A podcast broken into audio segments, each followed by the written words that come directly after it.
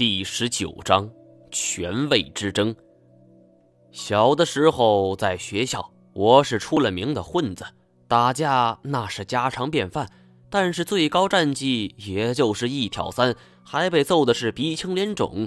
而如今站在我面前的可是四个活生生的怪物，我可不敢轻易采取行动。他们既然懂得团队协作，那我的胜算就几乎是等于零了。我看着他们四个，他们四个也看着我。我心中好奇，这座塔里为什么会有这种生物存在？照理来说，这座塔是之前建成的，而寺庙里的神像和这些东西也肯定是同时期完成的。而为什么神像会是铁灵蛟的形象呢？而且最令人费解的是，这些铁灵蛟还真的就存在在这儿，是巧合？还是人为饲养的。若说是巧合，为什么一层、二层没有，偏偏到了第三层它就出现了？以铁灵蛟为原型的神像就屹立在这儿。这四个家伙总不能是来三层是香火的吧？若说是人为饲养的，从蒙宋战争距今八百多年的历史，这些铁灵蛟的寿命能够有这么长吗？而且他们的四主何在？在这种环境下如何投食？铁灵蛟毕竟是世所罕见呢。就算你能活八百岁，我不相信能够有四主能够在百米深的海底也能活上八百年。四周充满了太多的不可思议，一一道来的话，很难找到一个合理的解释。而恰在此时，我身边的胡烟梦轻嗯了一声。四只铁灵蛟本能地看向了他，不好，这四只怪物是盯上小梦了。我也顾不上脚底板蹭脱一层皮了，先下手为强，飞起一脚，照着对面的铁灵蛟胸口就给踹了过去。这只铁灵蛟身子一扭，想要躲过这一招，但我不等招式用完，踢出去的脚就突然向侧方一勾。一帮的铁灵蛟就直接哀嚎一声，重重的就挨上了一脚。他们的皮肤和骨骼都像铁一般坚硬，我的脚就像狠狠地踢在了石头之上。铁灵二字名不虚传。我虽然一击得逞，但是这种怪物的防御太高。想起了一开始胡烟梦漫不经心的掷出飞刀，看似是轻描淡写。但是，若要达到破甲的效果，腕力的力度和柔韧度非得配合的完美才行。我揉着脚，怀疑这种剧烈的疼痛是不是骨折所致。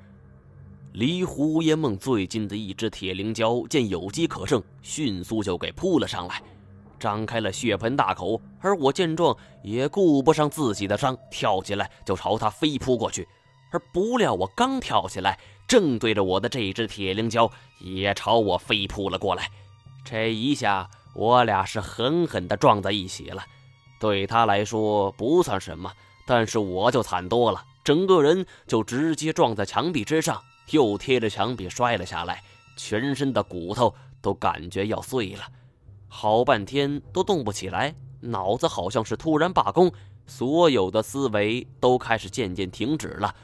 我现在想动一动，那都是万分的艰难。接着，我的视线开始变得模糊，我看到了四只铁灵蛟来回走动，他们像是在商量些什么。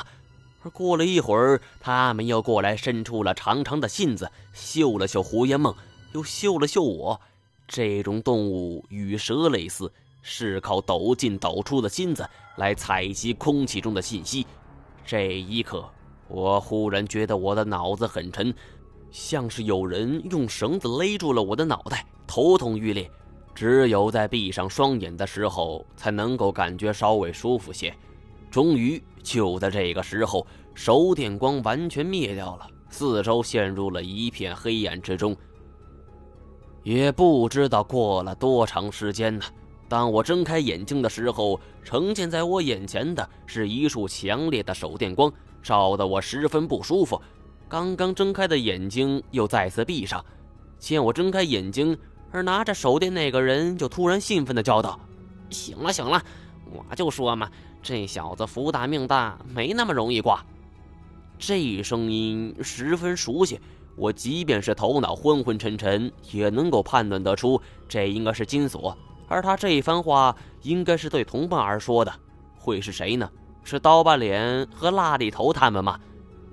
金锁扶我起来，给我喝了两口水，而我刚喝下去一口，就忍不住剧烈的咳嗽起来，最后咳出了一口带有血丝的痰呢。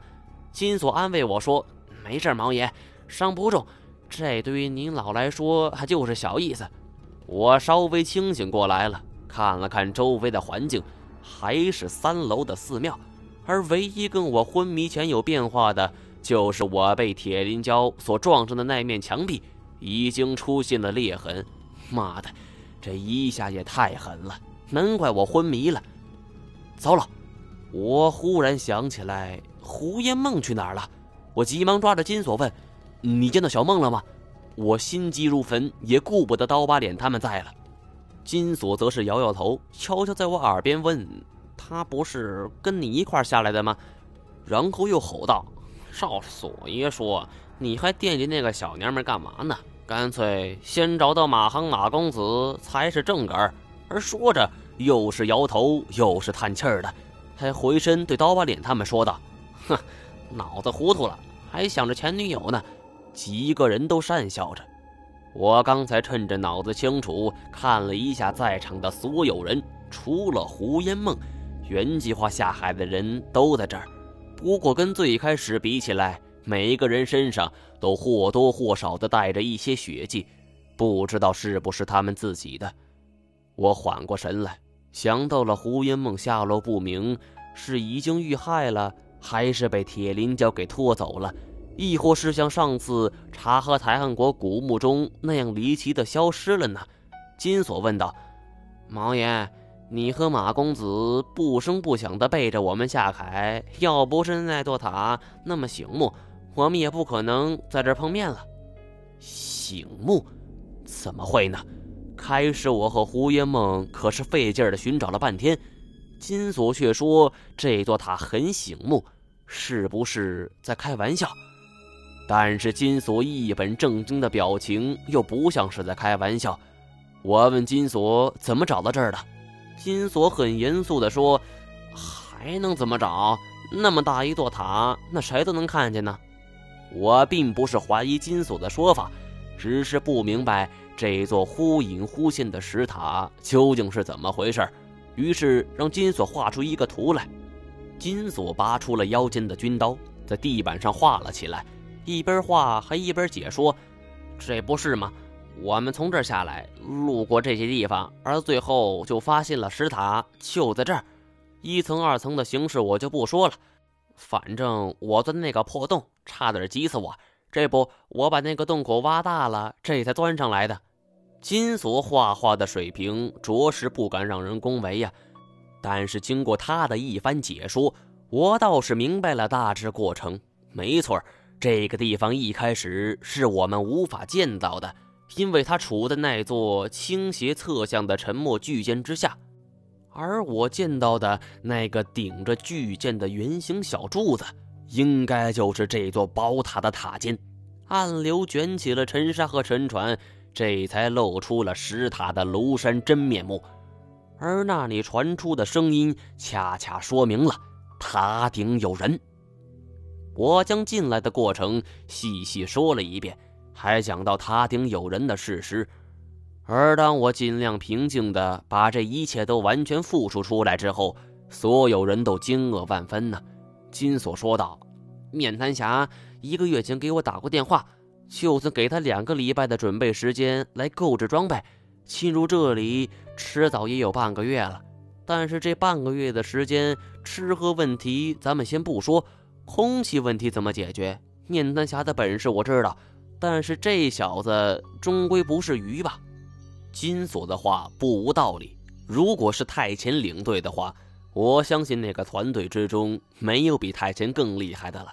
而如果他们团队中只能活下来一个人，我相信这个人必定是太前。长达半个月的时间里，太前是如何生活下来的，我不得而知。我只知道。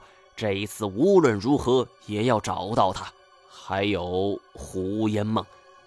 我对金锁说出了自己的想法，不管真假，我相信太前就在塔顶，我们必须要找到他。话是不错，可是金锁皱着眉头，谁知道半路中会突然冲出什么东西？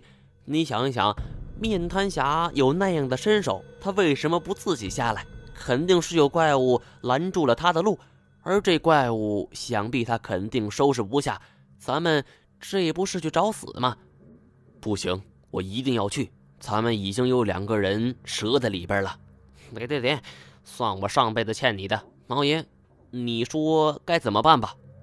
等等，一旁的刀疤脸突然说话了。以前的头是小白脸，现在他不知道去哪儿了。要不咱们选一个新的首领吧？我和金锁是对视了一下，妈的！看来这刀疤脸是想谋朝篡位呀！胡烟梦所化妆的马航在训练中不止一次展现过自己的身手，身兼教官又有如此的身手，他已经成为了这个团队的头。但是现在胡烟梦下落不明，刀疤脸就率先提出了要选出一个首领，这绝对是想要拥有这支队伍指挥权的野心。金锁笑呵呵地说：“要什么？”石大哥，这事儿啊，咱们还得商量来。现在兴的是民主主义，而这个霸权主义早就已经吃不开了。刀疤脸不为所动，冷笑道：“张一毛，你的名号我听说过，但是我石头强也不是吓大的。今天趁着咱们两边人都在，就好好说说吧。”石头强，名字好耳熟啊。我低头想了一会儿，赫然想起，这个名字还是在老赖那儿给听到的。